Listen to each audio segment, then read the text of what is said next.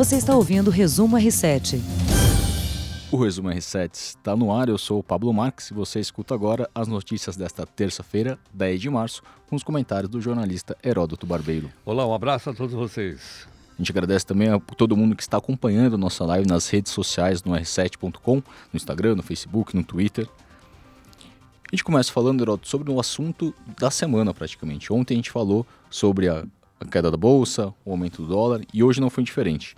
Então, após a Ibovespa ter fechado com queda de 12,17% na segunda-feira, ontem, o pior dia da bolsa em mais de duas décadas, a Bolsa de Valores começou amanhã desta terça-feira com alta, que já foi uma surpresa, as pessoas achavam que continuaria essa tendência de queda. Né? Então a Ibovespa em alta acompanha uma recuperação do mercado acionário no exterior, em meio à expectativa de ações coordenadas de governos e bancos centrais em diversos países para ajudar a economia em meio ao surto de coronavírus e também a questão do petróleo que também derrubou a bolsa e o, e o dólar aqui. Então, às 10h24, a Bovespa teve uma alta de 5,7, atingindo 9.429 pontos. Às 10h27 teve uma queda, caiu um pouco e o volume financeiro já era de quase 2 bilhões. O dólar começou o dia também com uma queda de 1%. Ontem fechou em quase 2,80, né? A gente, ah, perdão, quase 4,80, né? Então hoje teve uma pequena desvalorização aliás, uma valorização do real diante da moeda norte-americana, que foi um reflexo também da recuperação do preço do petróleo, né, Heroto? Bom, é a chamada, uh, como é que chama? Uh, montanha-russa, né? Sobe e desce. Agora, interessante é o seguinte, o que, que aconteceu capaz de fazer com que a Bolsa voltasse a crescer? O que a gente percebe é o seguinte, há um movimento especulativo imenso em Bolsa de Valores. Uhum. Os espertos, eu estava acompanhando isso ontem, os caras estavam comprando investindo na bolsa. Você é louco? Não, os caras estavam investindo. Por quê? Investiram ontem, porque esses caras estão acostumados ao sobe e desce. E o que o cara investiu ontem, hoje ele ganhou várias vezes o que ele investiu ontem. Então a bolsa de valores funciona muito na base da emoção, uhum. da emotividade. Muitas vezes não há fundamento econômico concreto, nem para subir, nem para descer. Então acontece um, vamos dizer, uma uma notícia que se espalha muito rapidamente, você não uhum. sabe o que vai acontecer, derruba a bolsa, todo mundo foge, e aí é hora de ganhar dinheiro. Muita gente perdeu, mas pode ter certeza que muita gente também ganhou. A gente escuta agora, Heródoto, o comentário do Ricardo Teixeira, que é coordenador do MBA em Gestão Financeira da FGV, que tenta explicar um pouco essa relação do dólar, do coronavírus, do petróleo e os impactos disso na Bolsa de Valores também. Nessa terça-feira, 10 de março, uh, verifica-se no mundo inteiro uma leve recuperação das bolsas de valores que já vinham caindo desde o momento em que a crise com o coronavírus começou e que caíram fortemente no mundo inteiro ontem, dia 9 de março, quando uh, veio à tona uma disputa na área do petróleo entre a Rússia e a Arábia Saudita sendo que a Arábia Saudita, para mostrar o seu potencial, uh, baixou drasticamente os preços do seu petróleo e isso fez com que o mundo inteiro as bolsas despencassem e as pessoas entrassem em pânico, tanto pelo coronavírus quanto por essa situação que eventualmente podia ter reflexos no mundo inteiro. Hoje, uma rápida recuperação foi vista. E o que, que acontece normalmente no mercado financeiro? Ele funciona por patamares. Né? Em determinado momento vem uma notícia boa e ele sobe muito, ou uma notícia ruim e ele aí cai muito. Mas ele vai até um determinado patamar e para para reavaliar.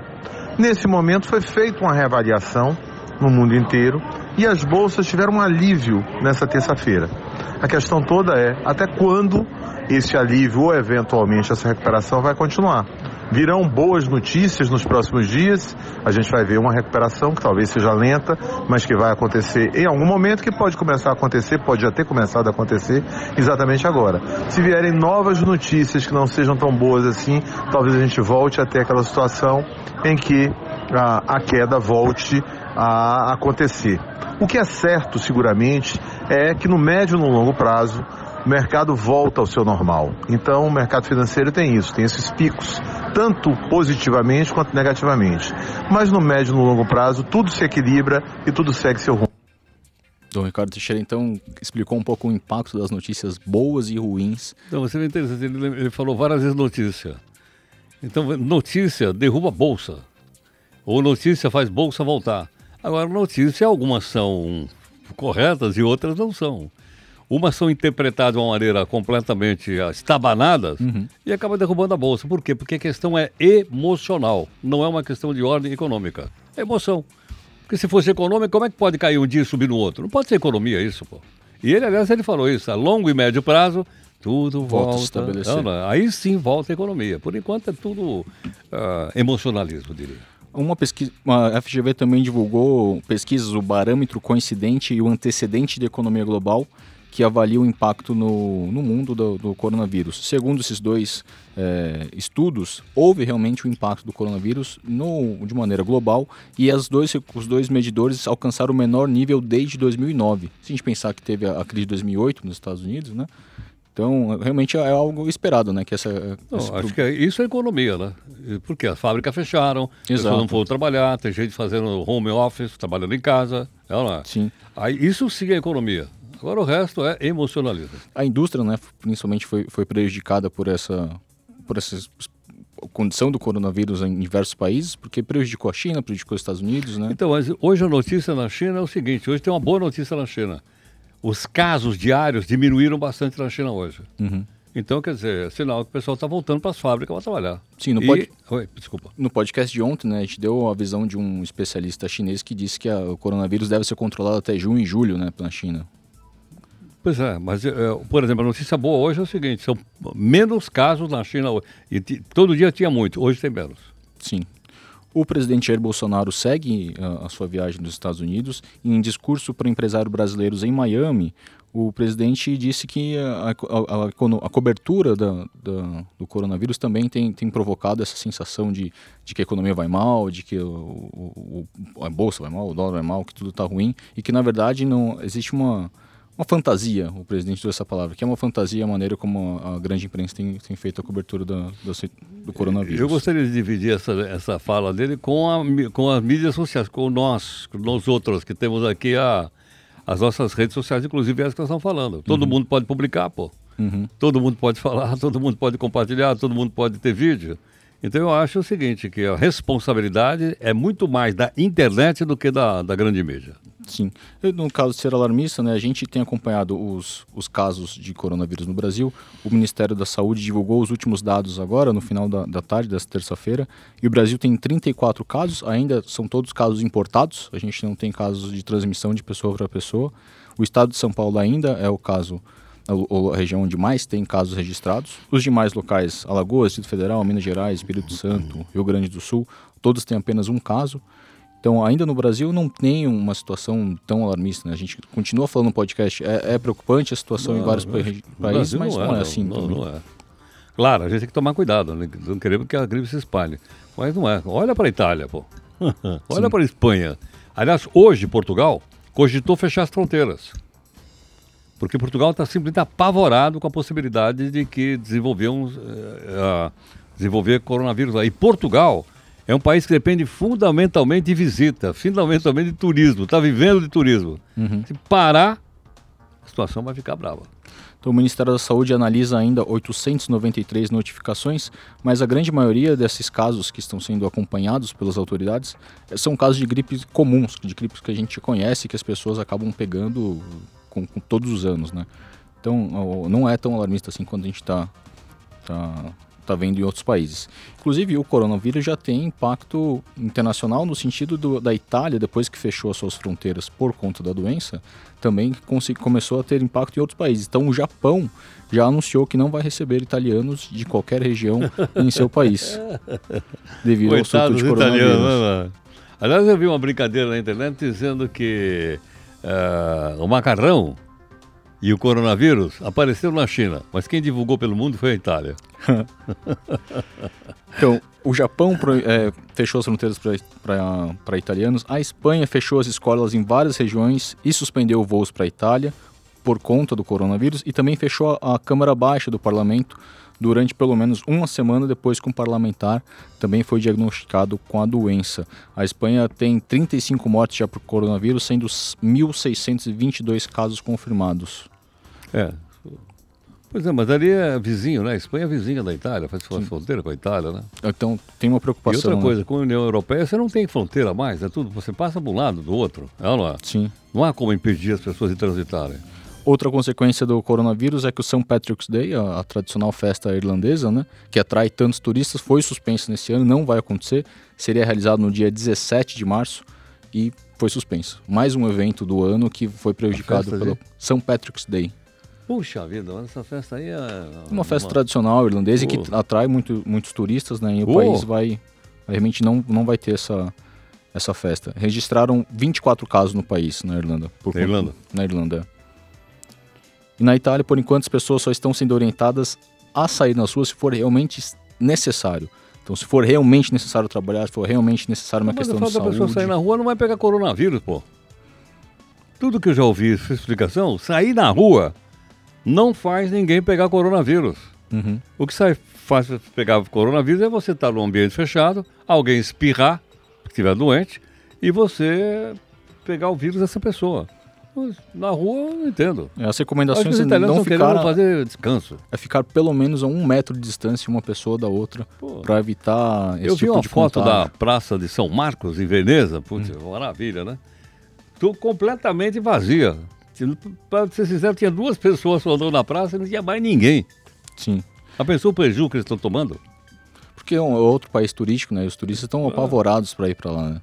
Inclusive as pessoas que têm passagens compradas, cruzeiros que estavam oh, Eu vi também que a British Airways suspendeu voos para lá para a Itália. A TAP também suspendeu. Então a pessoa está suspendendo voo, né? Sim. Ainda a orientação principal, inclusive do Ministério da Saúde, é lavar as mãos, né? As pessoas estão extremamente preocupadas com o ambiente fechado, com estar na rua e tal. Hoje eu vi de novo uma mulher diferente daquela de ontem, no metrô, de máscara também aqui. Hoje era uma senhora que estava de máscara. Hoje eu vi uma, hoje eu vi outra. e as pessoas ao redor? As pessoas tudo olhando assim, assim, curiosas, né, e tal. A pessoa desfilando com a sua máscara lá.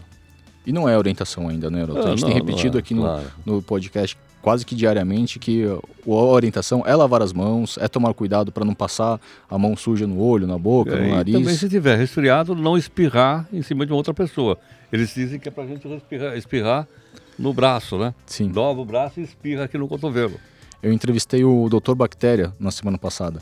E ele chamou esse, esse gesto de, de tossir no braço Ah. como tossir que nem o Drácula. Você precisa tossir e espirrar que nem o Drácula. Então, espirra no Legal. braço Bela imagem, bela imagem. para evitar evitar esse contágio. E a outra orientação, du- durante lavar as mãos, é cantar parabéns para você. Você sabia dessa? Não, por quê? Para bater mão? Não, você can... parabéns para você tem 10 segundos. Ah. A orientação da OMS é você lavar por 20 segundos. Ah, então você tá. lava a mão cantando parabéns para você duas vezes e aí você totaliza o tempo que seria Legal, necessário para matar o vírus. Legal. Então estão tentando levar de maneira lúdica e Ah, bem-humorada, né? Por enquanto Claro. a orientação é essa, higiene. Claro, sem dúvida. Né? As máscaras, a gente vê, né? Não tem metrô, ônibus, você acaba cruzando com uma pessoa ou outra, mas a orientação mesmo não é, não é necessário ainda esse tipo de recurso para se E aí proteger. já pensou, você compra uma máscara, abre, está escrito assim, feito na China. A gente já falou isso no Reset também, que não existe risco de comprar produtos chineses. Pode comprar na internet, É, pode lógico, é lógico, seguir com a sua claro. compra na internet, que nada vai acontecer. As pessoas estavam preocupadas da- com a China e tudo tá vindo da Itália, né, Heródoto? Exato. Outro caso que a gente tem comentado, Heródoto, é o caso do Ronaldinho Gaúcho, que segue preso no Paraguai após a tentativa de entrar no país com passaportes falsos. É, dessa vez, as informações são, são do repórter Cosme, do colunista de esportes do, do R7, o Cosme Rimoli, que a- o Ronaldinho e o irmão tentaram uma prisão domiciliar. Né? Eles estão presos num, num presídio de segurança máxima no Paraguai, entraram com pedido de prisão domiciliar, inclusive apresentaram um apartamento no valor de 800 mil dólares, cerca de 3,7 milhões de reais. Não foi aceito e o juiz negou e não adiantou, não adiantou nenhum recurso ali, eles continuam presos e eles estão sendo, segundo o Cosme, eles estão sendo usados assim como uma, uma propaganda de, de, de combate à corrupção. Então seria um estrangeiro que tentaria entrar no país com, com um passaporte legal e o presidente que que está tentando combater a corrupção está usando o Ronaldinho como lei para todos e inclusive um jogador de futebol famoso vai ficar preso por cometer crimes.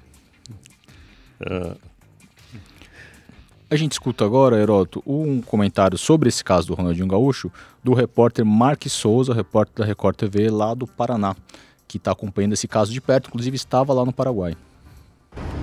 O clima aqui no Paraguai é de sentimentos divididos. De um lado, o paraguaio ama o Ronaldinho. Eles consomem muito futebol e veem no craque um dos maiores nomes da história do esporte mundial. Por outro lado, todo mundo critica o que ele fez fora do campo. É, o paraguaio não engoliu direito essa história do craque vir para cá, falsificar passaporte, falsificar cédula de identidade, querer usar a economia do país de uma forma obscura. Vale lembrar que até agora o Ministério Público Paraguaio vem apresentando indícios de que Ronaldinho pode ter ligação com crimes econômicos. Agora, sem dúvida nenhuma, o governo local aproveitou para surfar nessa onda. Tanto que o presidente Mário Benítez pessoalmente cancelou o alvará da ONG que convidou o Ronaldinho para participar de um evento beneficente aqui no Paraguai. Além disso, o Senado paraguaio discute hoje, terça-feira, uma investigação daqueles primeiros promotores do caso que sugeriram que o Ronaldinho poderia ir embora para o Brasil sem maiores problemas. Agora eles querem investigar esses promotores, por que eles tomaram essa decisão antes da reviravolta que prendeu Ronaldinho. Ronaldinho. É claro que a classe política está tentando usar a marca Ronaldinho e essa história toda confusa, toda mal contada. Até agora o Ronaldinho não respondeu para ninguém o porquê usou o passaporte, já que ele poderia ter usado uma carteira de identidade normal, que o acordo do Mercosul permite, e como eles, essa história está mal contada, a classe política aproveita, quer imprimir no Ronaldinho preso um selo de que o Paraguai tem lei, que o Paraguai tem ordem, e o judiciário como um todo eh, também comprou essa história. Tanto que o Ronaldinho vem tendo é, aí derrotas é, seguidas no judiciário paraguaio e o discurso dos juízes, aqui os juízes falam muito, viu? Eles sempre dão entrevistas longas depois das decisões, o discurso é sempre o mesmo, que tem que se cumprir a lei. Bom, outra história que a gente segue acompanhando diariamente, todo dia tem algum desdobramento, né? Quando a gente fala, quando o Marcos Souza fala sobre crimes fiscais, seria um crime de lavagem de dinheiro evasão de impostos, né? Ainda não está muito claro o real motivo do Ronaldinho tentar entrar no Paraguai com esses documentos falsos, né? Exatamente. Agora uma coisa curiosa. Essa UNG convidou o Ronaldinho para o evento beneficente. Aí ele vai no evento beneficente com carteira falsa, com, com, com passaporte falso. Não há razão, não tem, não tem lógica. Não, é? Como foi dito aí pelo nosso companheiro, bastava a identidade para ir lá no Paraguai e no evento, sem problema nenhum. É, não tá, não, a gente não sabe ainda o que está acontecendo. É, né? A gente está tá acompanhando ainda, o, o R7.com, a Record TV também tem acompanhado É esse verdade, caso de perto. é. Segue lá as nossas, a nossa cobertura desse caso, que está despertando essa curiosidade do que realmente motivou essa viagem. É, o nosso resumo R7 está chegando ao, nosso, ao fim aqui. Siga o R7 nas redes sociais, acompanhe a gravação do nosso podcast todos os dias às 5 horas. Amanhã estamos de volta com a Aline Sordilli com as notícias de tecnologia e a gente fica por aqui. Tchau! Até mais. Você ouviu Resumo R7.